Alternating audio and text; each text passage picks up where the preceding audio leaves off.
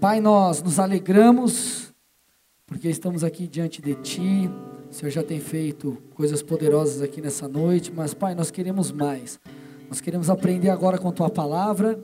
Eu reconheço quão limitado sou, que eu preciso, Pai, da Tua graça. Eu peço, usa a minha vida aqui nessa noite para que a Tua mensagem, Pai, aquilo que está no Teu coração, Pai, seja transmitido ao Seu povo.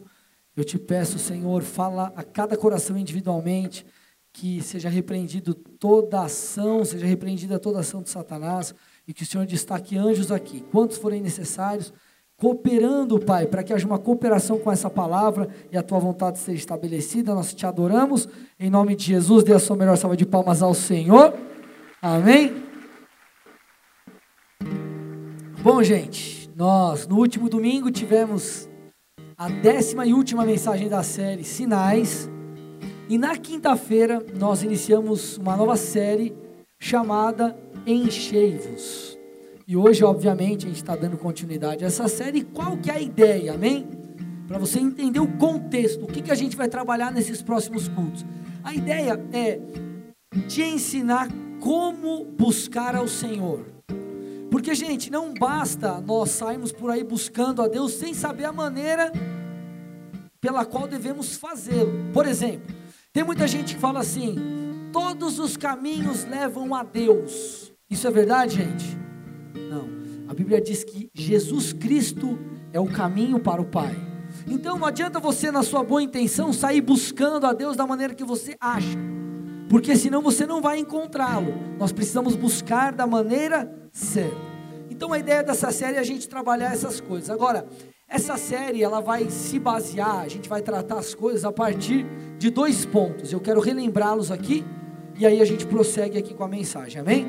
Primeira coisa, está lá em Jeremias 29, 14. Então, o primeiro ponto que você precisa entender, essa série ela vai estar baseada ou fundamentada em dois pontos. O primeiro, Deus quer ser encontrado.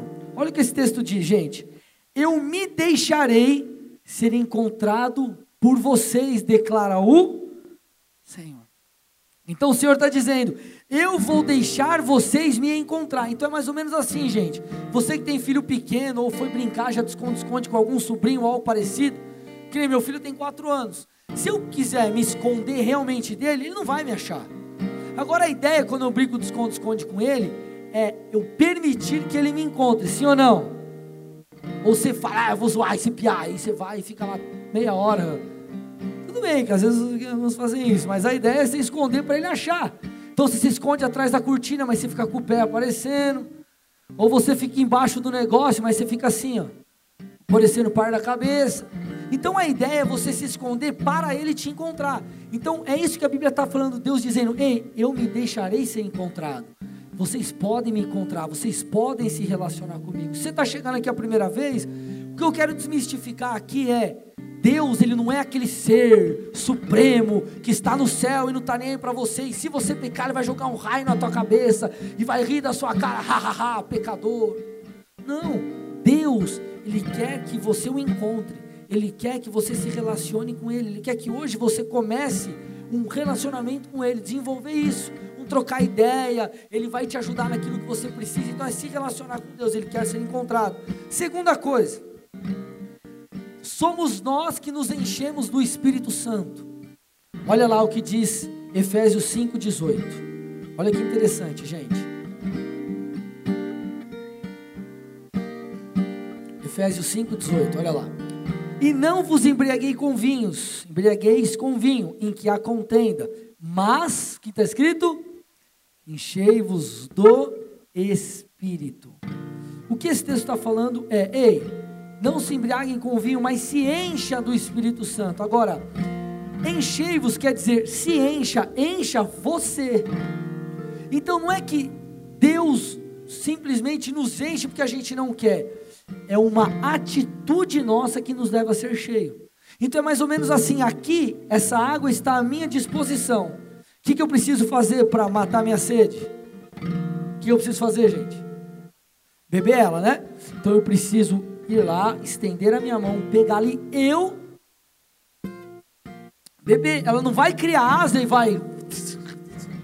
E se eu não quiser tomar, ela vai me perseguir, vai evaporar e vai entrar pelos meus poros.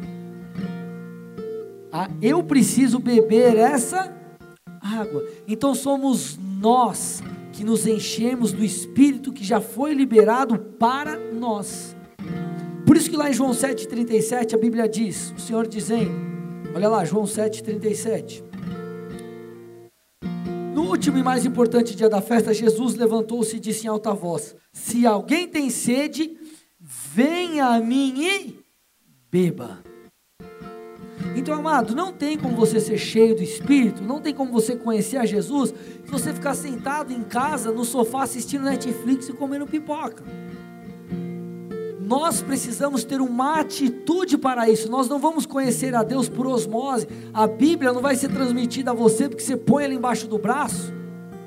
E não, é porque você anda com a Bíblia, aí o cara decora. Aí se você fica um minuto, você decora o Salmo 23. Se você fica cinco, você decora já uns três capítulos ali do Evangelho de Mateus. Se você fica o dia inteiro, meu Deus. Sabe o que vai acontecer no máximo? Tua Bíblia vai ficar amarela. Vocês estão aqui comigo, gente? Então nós precisamos ter uma atitude. Nós precisamos ir até lá e pegar isso. E é isso que nós estamos aprendendo nessa série. Como ser cheio? Como buscar? Como encontrar esse Deus que está assim para a gente, ó. Como encontrar? Então, na quinta-feira eu falei sobre esse tema aqui de Efésios 5,18. Enchei-vos, falei sobre essa ideia de nós termos essa atitude para ser cheios. Né? É até na sua postura diante do culto, ou na sua postura enquanto você está lendo a Bíblia e orando. Muita gente vem no culto e fica escutando o pastor, mas tipo assim, sem interesse. Ou ah, eu vou escutar e. Ah, eu só estou vindo aí para bater cartão, ou vai ler a Bíblia por ler. Nós precisamos buscar a Deus como quem quer encontrar. E o que é buscar a Deus como quem quer encontrar? É quando, querido, por exemplo, você perdeu a chave do seu carro e você não tem chave reserva, e a sua chave é daquela codificada que custa tipo 700 reais você fazer uma outra. E você fala, mano, eu tenho que achar esse bagulho. Não tem jeito. Eu tenho que achar. Você vai buscar de qualquer jeito ou não? Você vai, cara, ir lá até encontrar. Até encontrar, não vai? Então é assim que a gente tem que vir num culto, é assim que a gente tem que ler a Bíblia.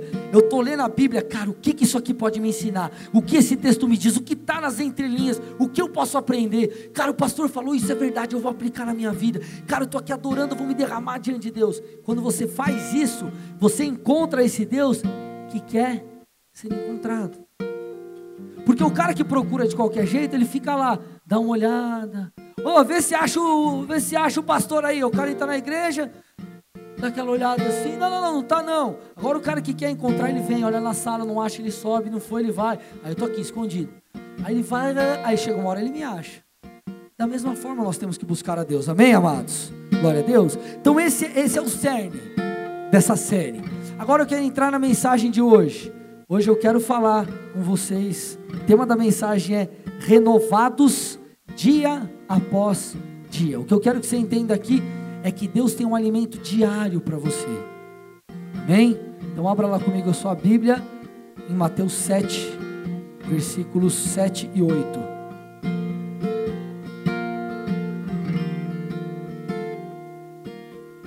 Olha lá, diz assim o texto: Peçam e receberão, procurem e encontrarão, batam e a porta lhe será aberta, lhe será aberta. Pois todos que pedem recebem, todos que procuram encontram e para todos que batem a porta é aberta.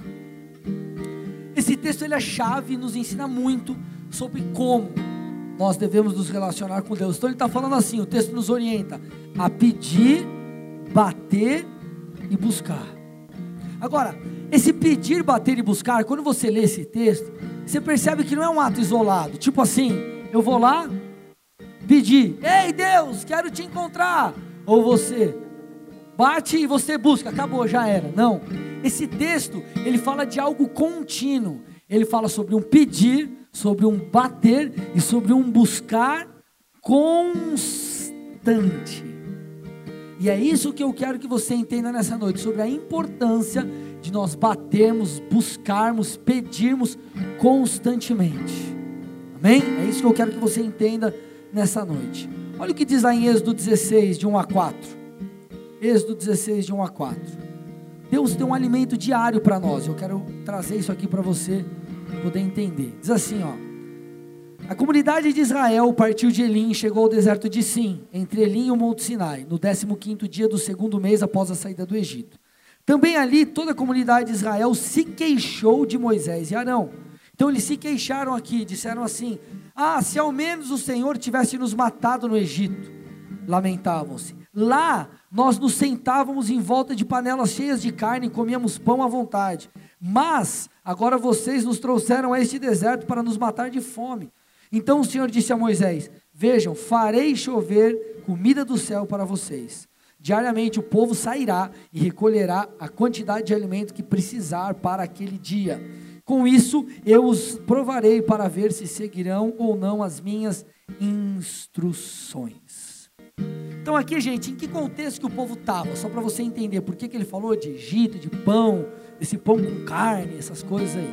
O povo, querido, eles, nessa fase aqui, é, Deus já tinha liberto o povo, eles, estavam escravos, eles eram escravos no Egito, então eles clamam a Deus e falam: Deus nos livra, nos liberta. Deus escuta o clamor e Deus então levanta Moisés e Arão. E Moisés e Arão vão lá, libertam o povo. Toda aquela história que tem as dez pragas, as águas se transformam em, se transformam em sangue, praga de rãs, morte dos primogênitos, toda aquela coisa.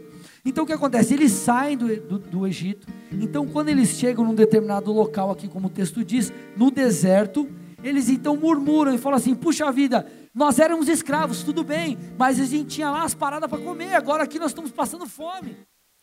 Então o povo murmura para Moisés e Arão, e o Senhor fala para Moisés e Arão: Ei, eu vou fazer chover comida do céu.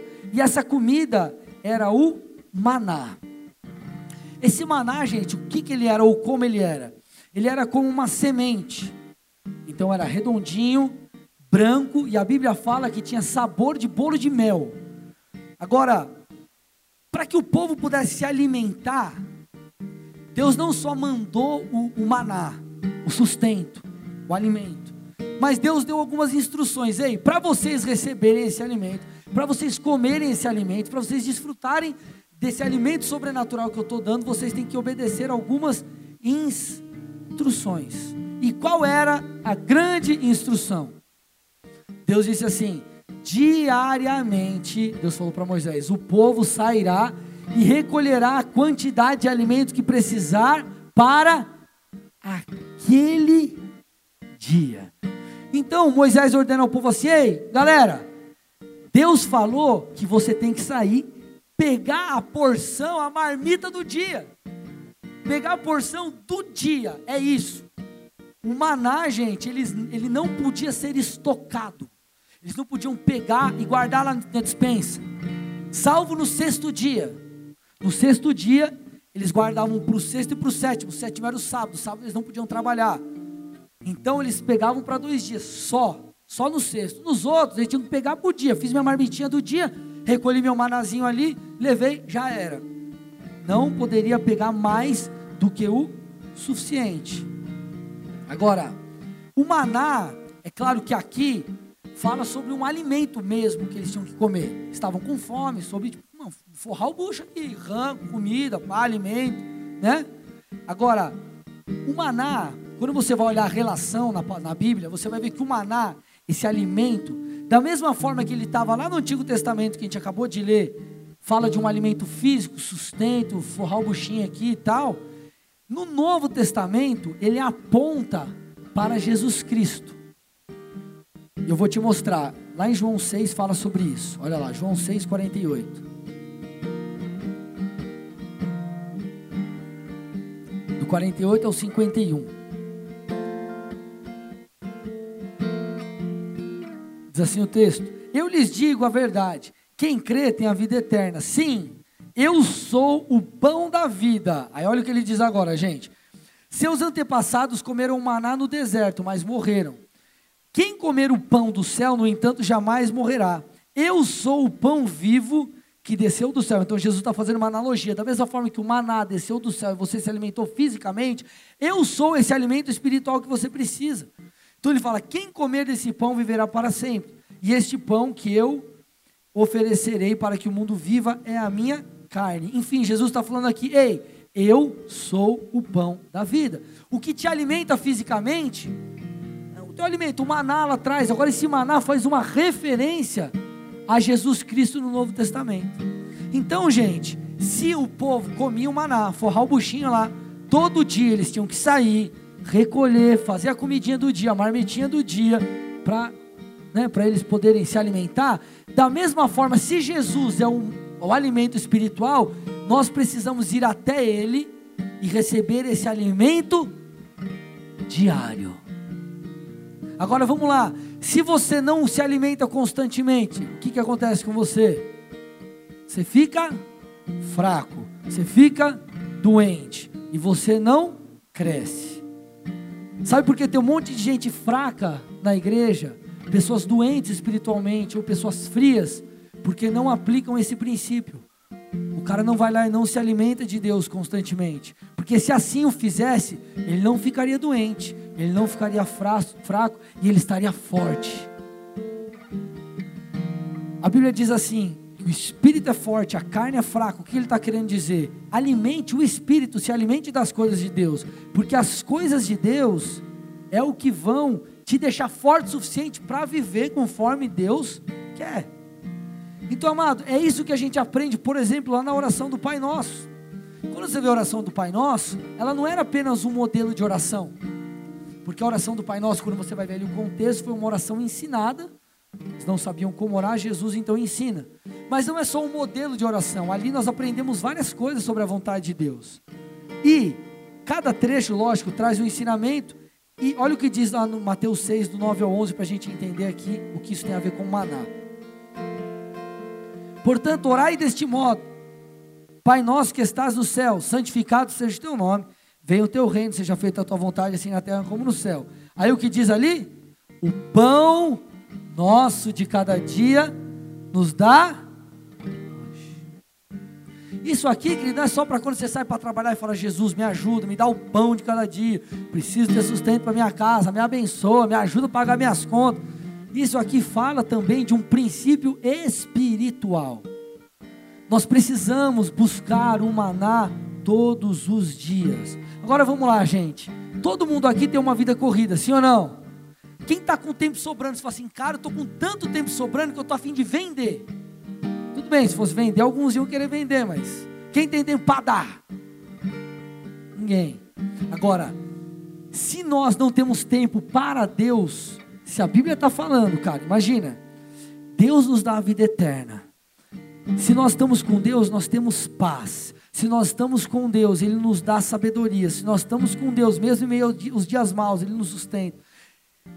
Se Deus nos dá tudo isso e nós não temos tempo para Ele, alguma coisa está errada na nossa agenda. Porque na verdade Ele tem que ser o principal. Vocês estão aqui, gente? Se com Deus você vai ter sabedoria, se com Deus você vai ter paz, se com Deus você vai crescer. Espiritualmente você vai aprender. Cara, e a gente está falando espiritualmente de vida eterna, de céu ou inferno. A gente não está falando de oh, crer num Jesus aí legal, paz e amor, suave. Amém, gente? Então, se nós não temos tempo para Jesus, a gente precisa organizar a nossa agenda aí, que alguma coisa está fora de lugar. Hoje você tem diversas coisas à sua disposição. Cara, Bíblia, você tem 500 versões. Você tem Bíblia em áudio, você tem pregação no YouTube, pregação em MP3. Pregação, cara, você tem tudo, cara. Você tem muitas coisas à sua disposição. Então, faça uso disso para se alimentar e se conectar com Deus. Amém, gente? O que eu quero te dizer? Se nós queremos nos encher, enchei-vos nós precisamos buscar o Espírito Santo dia após dia. Então pense comigo, é algo lógico. Se essa planta precisa crescer, tudo bem que ela é artificial, mas só para você entender, tá? Plantinha, crescer. Você tem que, se você regar agora, só hoje, e deixar, sei lá, três meses, o que, que vai acontecer? Ela não vai crescer e ela vai morrer. Eu tenho uma filha de oito meses. Se eu não der comida para ela da maneira devida, ela não vai crescer. Amém? Se eu não buscar a Deus, eu não estarei cheio. E qual que é a grande questão? Se você não está cheio de Deus, você não manifesta os frutos. Você não vai ter força para vencer o pecado, você não vai ter fruto, é, força para ser paciente, você vai ficar irritado, meu irmão. Quem aqui você fala assim, cara, eu sou, seja sincero, eu sou chato. Eu sou chato. Você fala, cara, eu sou chato. Agora, meu irmão, você crente, bonitinho, lavado e remido no sangue do Cordeiro, tchutchuquinho de Jesus. Imagina agora você longe de Deus. Imagina desviado. Cara, ninguém aguenta nós. Amado, a gente, longe de Deus, nós somos chato. Não é verdade? Quem já percebeu quando você está meio distante, não está lendo, não está buscando, você fala, Jesus, que só Deus para me aguentar. Não é verdade? Hã? Graças a Deus não sou o único pecador aqui. Olha o que diz Atos 17, gente. Atos 17, 11 e 12. Os judeus que moravam em Bereia tinham a mente mais aberta do que os de Tessalônica. Uma outra versão diz, eram mais nobres que os de Tessalônica. E ouviram a mensagem de Paulo com grande interesse. Olha o que diz agora. Todos os dias examinavam as escrituras para ver se Paulo e Silas ensinavam a verdade.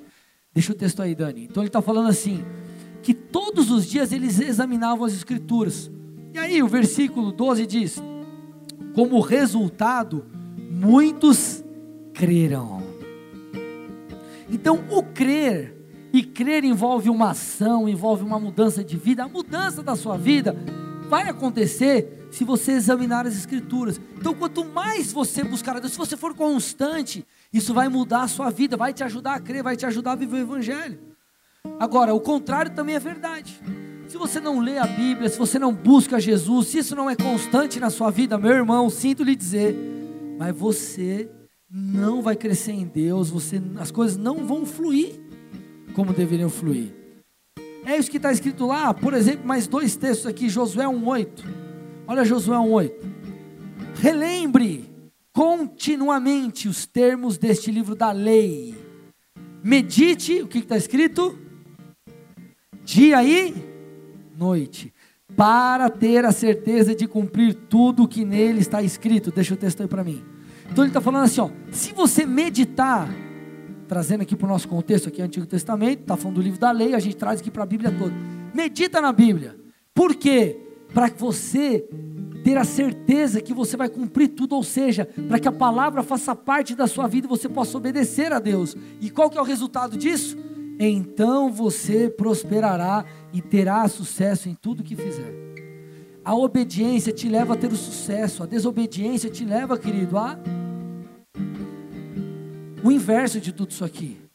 Por isso que Salmo 1, nos versos 1 e 2, diz algo bem parecido, diz assim, ó: Feliz é aquele que não segue o conselho dos perversos, não se detém no caminho dos pecadores, nem se junta à roda dos zombadores.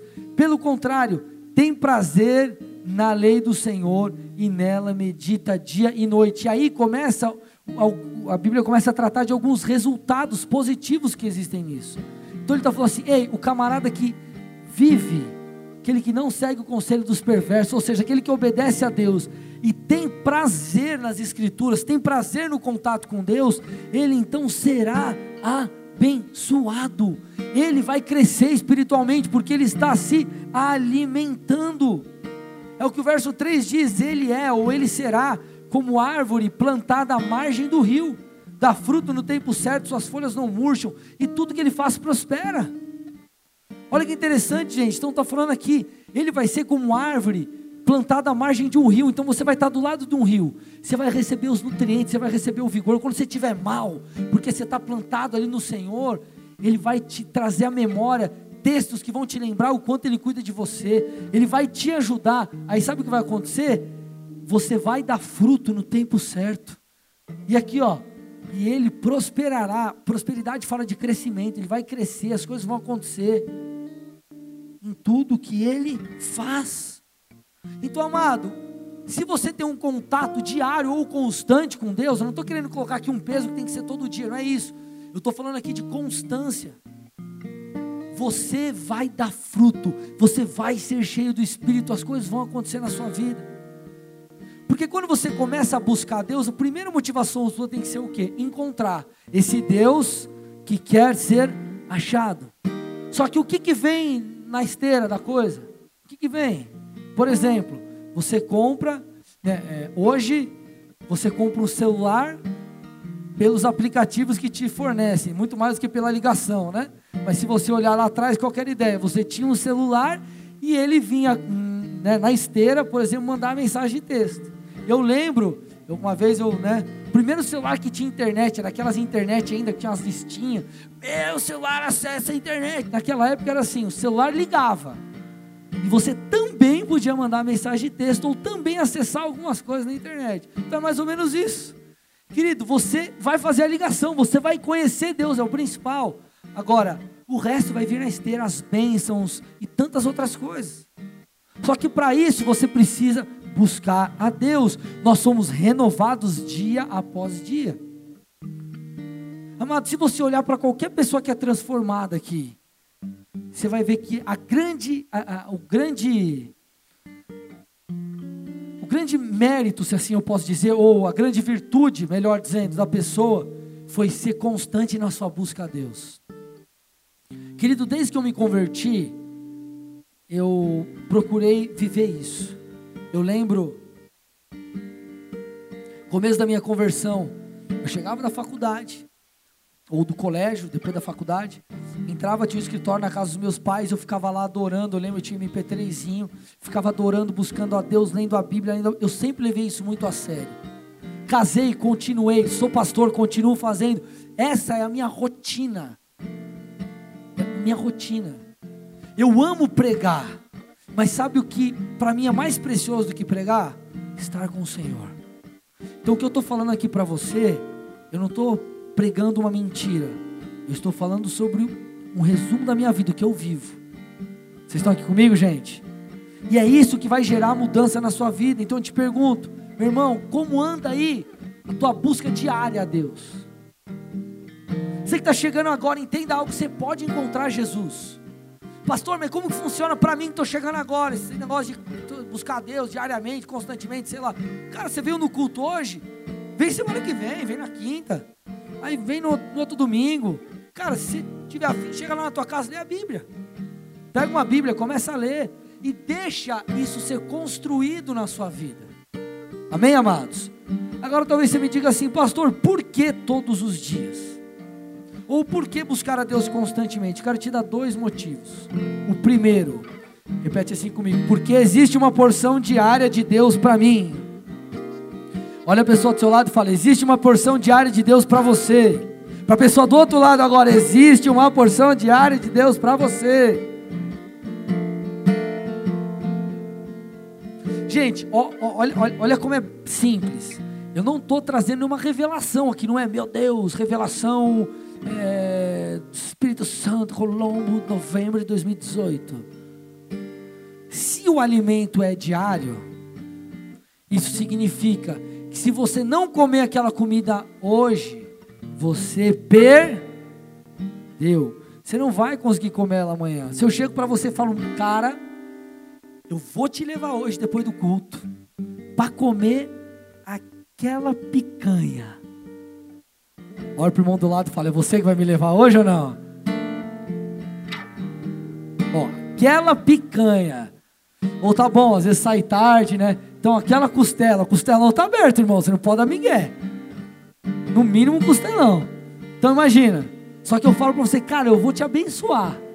Mas tem que ser hoje. Se eu tenho a costela para você hoje, você não come a costela hoje, amanhã que você vai comer? Ufa. Estão me fazendo entender? Essa é a ideia da coisa. O alimento é diário. Se você ler a Bíblia e orar hoje, Deus tem um alimento fresquinho para te dar hoje. Preparei a mensagem, cheguei aqui na igreja cedo, fiquei orando, buscando ao Senhor, comecei a ler, li a Bíblia, li livro. Cara, Deus começou a falar comigo.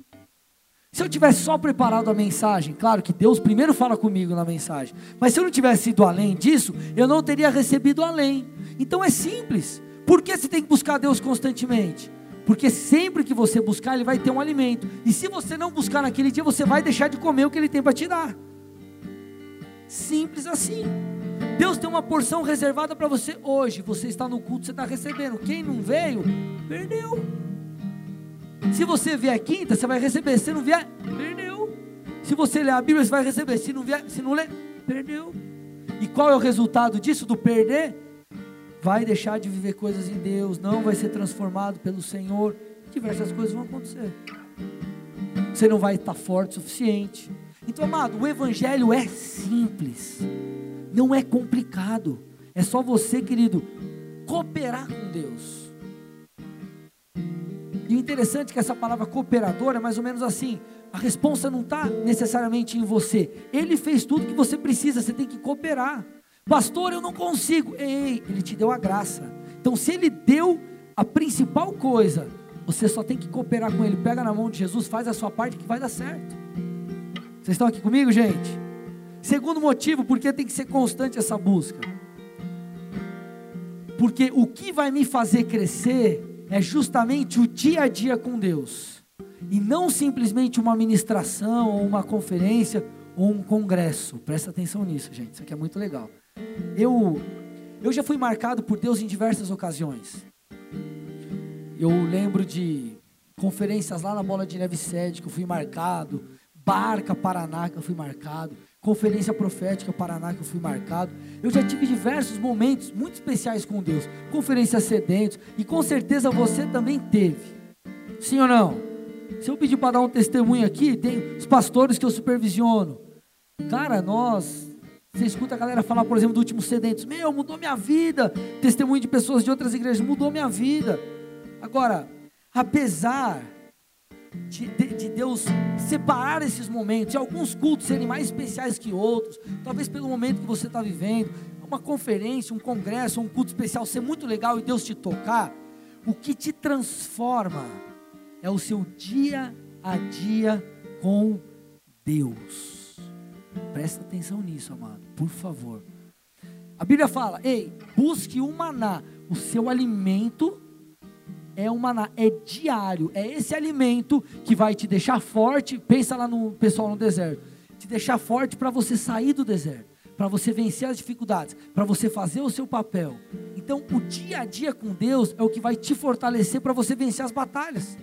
É o que vai te fortalecer para você cumprir o propósito. É o dia a dia com Deus. Mas, pastor, e as experiências sobrenaturais? São importantes? Claro. Eu vivo isso, eu busco isso, eu tenho sede disso e com certeza você também. Mas elas são como aquele banoffee ou como aquele cheesecake. Você tem todo dia para comer? É todo dia que você chega na sua casa, você, maridão, chega do trabalho, aí tua mulher, ai meu amor, acabei de fazer um banoffee para você. Aí você chega no outro dia, ai, acabei de fazer um cheesecake. Aí você chega no outro dia, nossa, acabei de fazer um, um, um bolo de chocolate molhadinho, chocolate belga. Aí no outro dia chega e fala, nossa, acabei de fazer para você um pudim. É assim, varões? Se tiver um leite condensado na geladeira aberta, já tá valendo, né? Brincadeira. Eu chego em casa é assim. Cadê meu banoff? E ela faz. Faz, amor que não, né? Amado, entenda uma coisa: a sobremesa é boa, mas sabe o que te faz forte? É o arroz e feijão. Fala pessoal do lado: a sobremesa é muito boa, mas o que te faz crescer é o arroz e feijão. Cara, a gente gosta. Você gosta de, cara, comer a sobremesa, vai lá, um sorvetão. Mas você não tem todo dia. Sabe o que te faz forte? É o zoião lá. Você vai comer todo dia. Então, entenda uma coisa: não confunda ser alimentado por Deus, presta atenção, isso é muito importante. Ser alimentado por Deus com ter experiências com Deus. É diferente uma coisa da outra. Uma coisa é ter experiências com Deus, que também te alimentam, mas outra é você ser alimentado por Deus. Tem gente que quer ter experiência todo dia, só que ter experiência todo dia, meu irmão, é como o banofe diário, não existe. A Bíblia falou sobre o maná diário, sobre o arroz e feijão. O que, que eu estou querendo te dizer? João 6,35, olha lá. João 6,35. Jesus respondeu: Eu sou o pão da vida. Então, olha lá, deixa o texto aí. Eu sou o pão da vida. O que ele está falando? Eu sou o pão espiritual. Eu sou aquele que te alimenta, eu sou aquele que te fortalece. Legal. Aí ele fala assim, ó: Quem vem a mim nunca mais terá fome. Quem crê em mim nunca mais terá sede.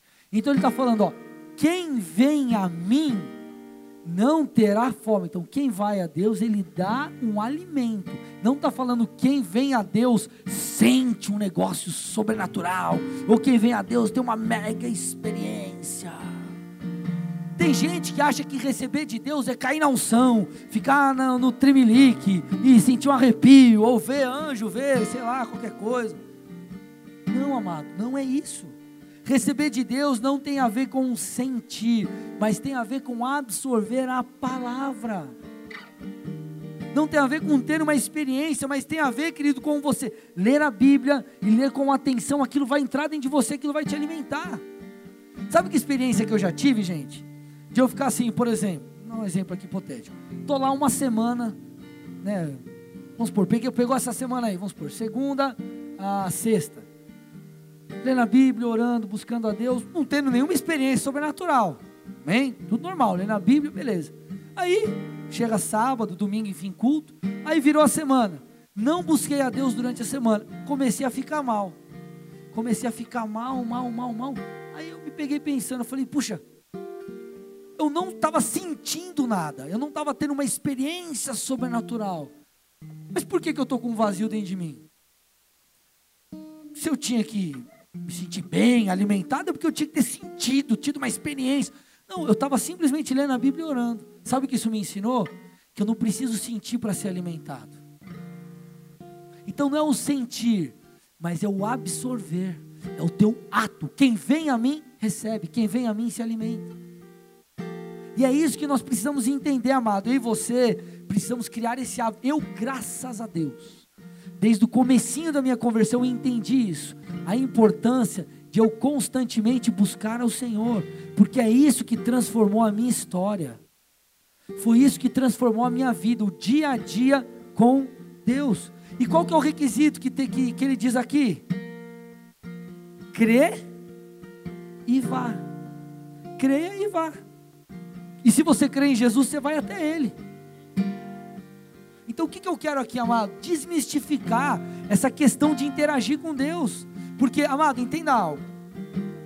Nós somos uma igreja, cara, pentecostal também. A gente crê no avivamento, a gente crê nos dons, a gente meu, chapa o coco aqui em Jesus, aleluia.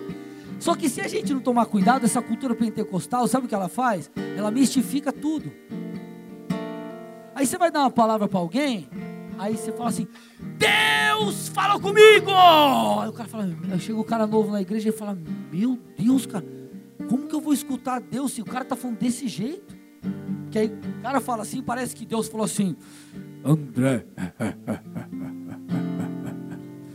eu sou o teu Deus, filho amado, que é a voz de Cid Moreira. E não, às vezes é uma impressão no coração e você compartilha aquilo com a pessoa. Então o que, que eu estou querendo te dizer, amado? Desmistifica isso. Você vai sentar para ler a Bíblia, você chegou agora na igreja, você vai ler a Bíblia, cara, posso te falar? Talvez no começo você não vai entender muita coisa, vai entender um pouco, mas é assim, a gente vai crescendo. A gente vai crescendo, e nessa constância, você vai desenvolvendo a sua vida espiritual. Então, quando eu entendi isso, minha vida mudou. E quando eu entendi que eu não preciso sentir para receber, eu entendi que é pela fé, pelo meu ir. Algo mudou na minha vida, porque, gente, vamos lá. Qual que é a atitude espiritual correta? Nos apresentarmos diante de Deus com o coração quebrantado e contrito. Isso fala de. É, isso fala de pobreza espiritual. Uma pessoa pobre é uma pessoa que tem necessidade, sim ou não? Não é verdade? Então, uma pessoa pobre espiritualmente, o que, que é isso? É uma pessoa que tem necessidades espirituais. Então, você vai chegar diante de Deus: Deus, eu estou triste, eu preciso de ajuda, preciso de sabedoria. Deus, eu estou vazio, eu preciso que o Senhor me encha. Quando você se apresenta de Deus esse, diante de Deus com esse coração de quem tem uma necessidade, de conhecer Jesus, de receber mais dele, você então recebe. Mas amado, não é sempre que a gente está assim. Esses dias eu estava ali, mal, mas mal. E querido, para eu, para a pessoa perceber que eu tô mal, eu tenho que estar tá muito mal. Eu tenho que estar tá muito mal. Graças a Deus eu sou uma pessoa resiliente, mas naquele dia eu estava mal. E sabe o que acontece? Quando nós estamos muitas vezes mal, a gente não tem aquele mesmo afinco de buscar, sim ou não? A gente não tem aquela mesma gana, a gente não tem talvez um coração tão quebrantado quanto deveria. Às vezes a gente não tem uma pobreza, aquela, aquela sensação de pobreza espiritual, cara, ou aquela sede de Deus. Mas se você supera isso e busca a Deus, você está se apresentando diante dele com uma você está se apresentando diante dele com sinceridade. E sabe o que a Bíblia fala? Isaías 6. O profeta tem uma visão do trono de Deus e ele fala assim: Deus, eu sou um homem de lábios impuros. Ele reconhece ali que ele, cara, tinha um pecado, ele não estava legal. Só que porque ele se apresentou com sinceridade, a Bíblia diz que Deus então envia um anjo, o anjo toca a boca dele ele é santificado. Sabe o que isso me ensina? Por mais que eu esteja mal, se a minha busca é sincera, Deus recebe. Vocês estão aqui comigo, amados? Então, quando você estiver mal e você buscar Deus com sinceridade, isso vai subir para Ele como um sacrifício espiritual. Deus, estou aqui me sacrificando, porque por mais que os meus sentimentos estejam assim, eu estou fazendo o que o Salmo 42 diz, eu estou dando uma ordem à minha alma e ordenando que ela se aquete, porque acima de todas as coisas, ou, enfim, eu preciso de Ti, mais do que tudo, porque o Teu amor é maior do que a vida, enfim, você busca a Deus. Então, querido, quando você busca a Deus, Ele te alimenta, então você não precisa sentir. Agora, você vai ficar sempre abatido? Não. Você vai ficar sempre desse jeito, ai que saco buscar a Deus, eu não queria, mas tem que ir lá, né? Aí alguma coisa está errada com você, se a sua vida é assim. Agora tem dia que você vai estar tá assim. Quantas vezes que eu estava mal e eu falava assim, Jesus, eu não sei nem o que falar. Só que Deus vê que você então fez um sacrifício por Ele.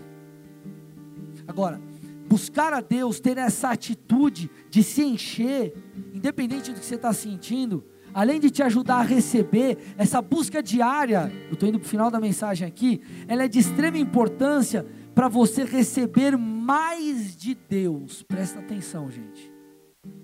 Presta atenção. Para você receber mais de Deus.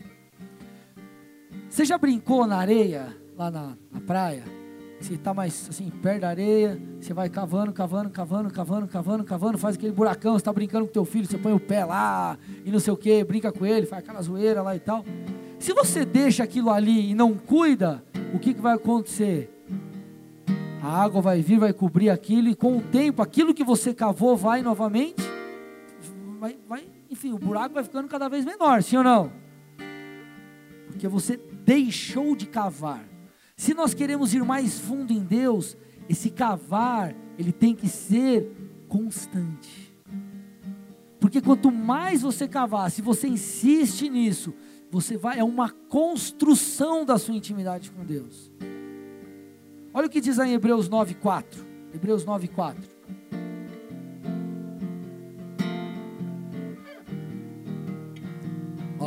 E a arca da aliança inteiramente coberta de ouro Dentro da arca havia um vaso de ouro contendo o maná, a vara de Arão que floresceu e as tábuas de pedra da aliança. Então, desculpa, presta atenção aqui. O escritor da carta aos Hebreus diz que dentro da arca, imagina, a arca era como uma caixa, tá? Imagina uma caixona aqui de ouro, vestida de ouro, tá? A caixa que é vestida de ouro. Dentro da arca existia um vaso. E esse vaso continha o maná. Agora o maná, ele não estava simplesmente é, guardado, ele estava escondido. Então, gente, quem olhava, imagina, a arca, uma caixona aqui, e dentro da arca tinha um vaso e o maná estava lá dentro do vaso. Para você encontrar o maná, você não ia encontrar se você desse aquela olhada meio assim, cadê o maná? Você não vai achar, porque ele está dentro da arca, e mais do que dentro da arca, ele está dentro daquele vaso. Então o maná, querido, ele estava escondido. A arca, ela não tinha janela, não tinha vitrine, era tipo um baú. Era como se fosse um baú. Então, o nosso maná espiritual, ele está escondido e só acha algo escondido quem procura. Quem procura. Vamos fazer uma analogia aqui? Vamos fazer uma analogia? Uma coisa é você encontrar um maná que cai do céu, que está à sua vista. Outra coisa é você pegar um maná que está dentro da arca.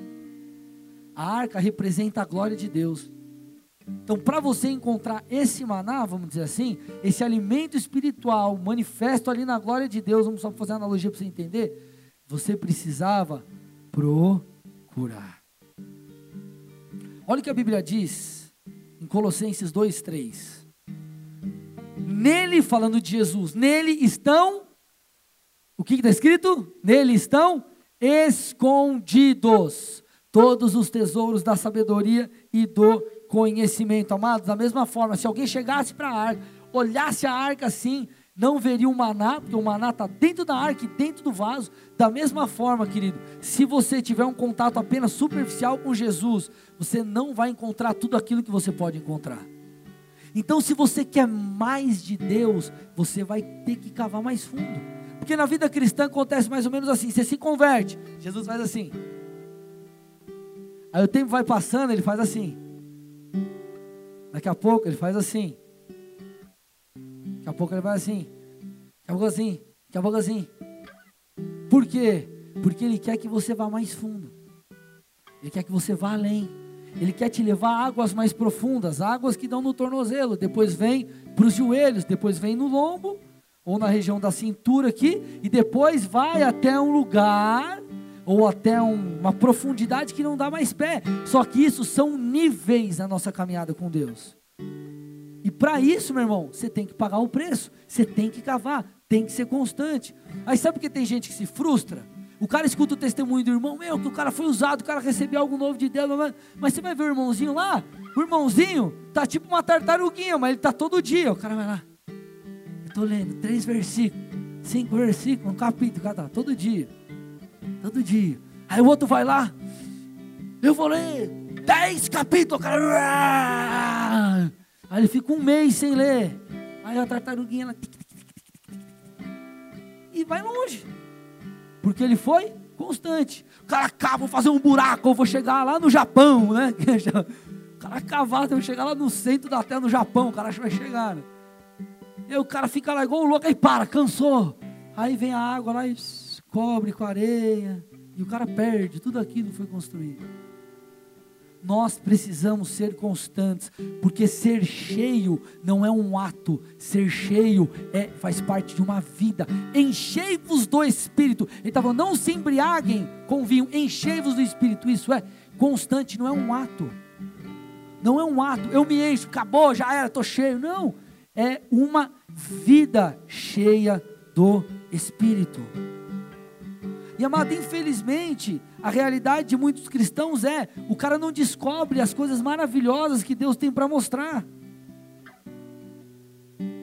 Agora, para a gente fechar aqui, a grande questão não é só o orar ou não orar. A grande questão não é só o buscar ou não buscar. A grande questão não é só a sua constância ou a sua falta de constância. Mas também o como você faz isso. Amado, eu posso passar, por exemplo, você pode passar horas do seu dia ali, oito horas por dia, por exemplo, trabalhando com um camarada do seu lado e você não ser íntimo dele. Você pode bater maior papo, futebol, política, sei lá, tudo, qualquer coisa, você conversa com o cara lá. Mas mesmo assim, você pode não saber nem o nome do filho dele. Você pode não saber, cara, nem onde, sei lá, onde o cara nasceu. Sim ou não? Não é verdade? E tem um monte de gente que pode, querido, é, vir nos cultos, escutar a mensagem, mesmo assim não ser íntimo de Jesus. Porque tudo isso que a gente está falando, essa busca, ela precisa, querido, é, ter um ingrediente, ou ela precisa ter algo que é de extrema importância, chamado sinceridade. sinceridade. É muitas vezes a falta de sinceridade que te faz não receber aquilo que você precisa. Quantas vezes nós estamos aqui no culto, gente, e talvez você chegou aqui mal, e o que Deus simplesmente está esperando é que você fale assim: Jesus, hoje eu estou zoado, eu estou mal, eu estou na carne, está sinistro. Só que aí você não abre o teu coração para Jesus. Você adora, não sei o quê, mas você não é sincero. E porque você não é sincero, você deixa, por exemplo, de receber, vamos supor, um renovo que ele tinha para te dar. A Bíblia diz assim: quando somos fracos, Paulo diz, que eu, eu citei ali com vocês, então eu sou forte. Só que para você receber a força de Deus, você precisa falar, cara, eu sou fraco. Agora, tem gente que não recebe essa força porque não reconhece que está fraco. Então, querido, essa, essa, esse crescimento, ou esse receber de Deus, ou esse ser cheio, passa pela sinceridade. Olha lá o que diz Lucas 18, 9 até o 14. Vamos ler. Vamos ler juntos aqui.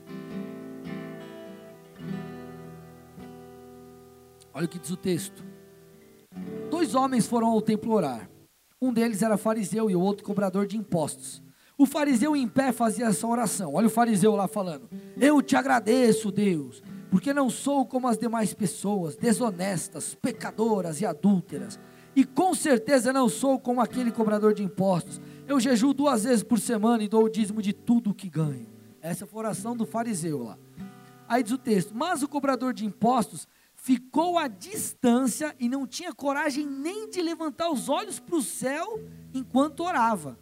Em vez disso, ele batia no peito e dizia: Deus, tem misericórdia de mim, porque sou pecador. Aí olha o que o texto diz: Eu lhes digo que foi o cobrador de impostos, e não o fariseu, quem voltou para casa justificado diante de Deus.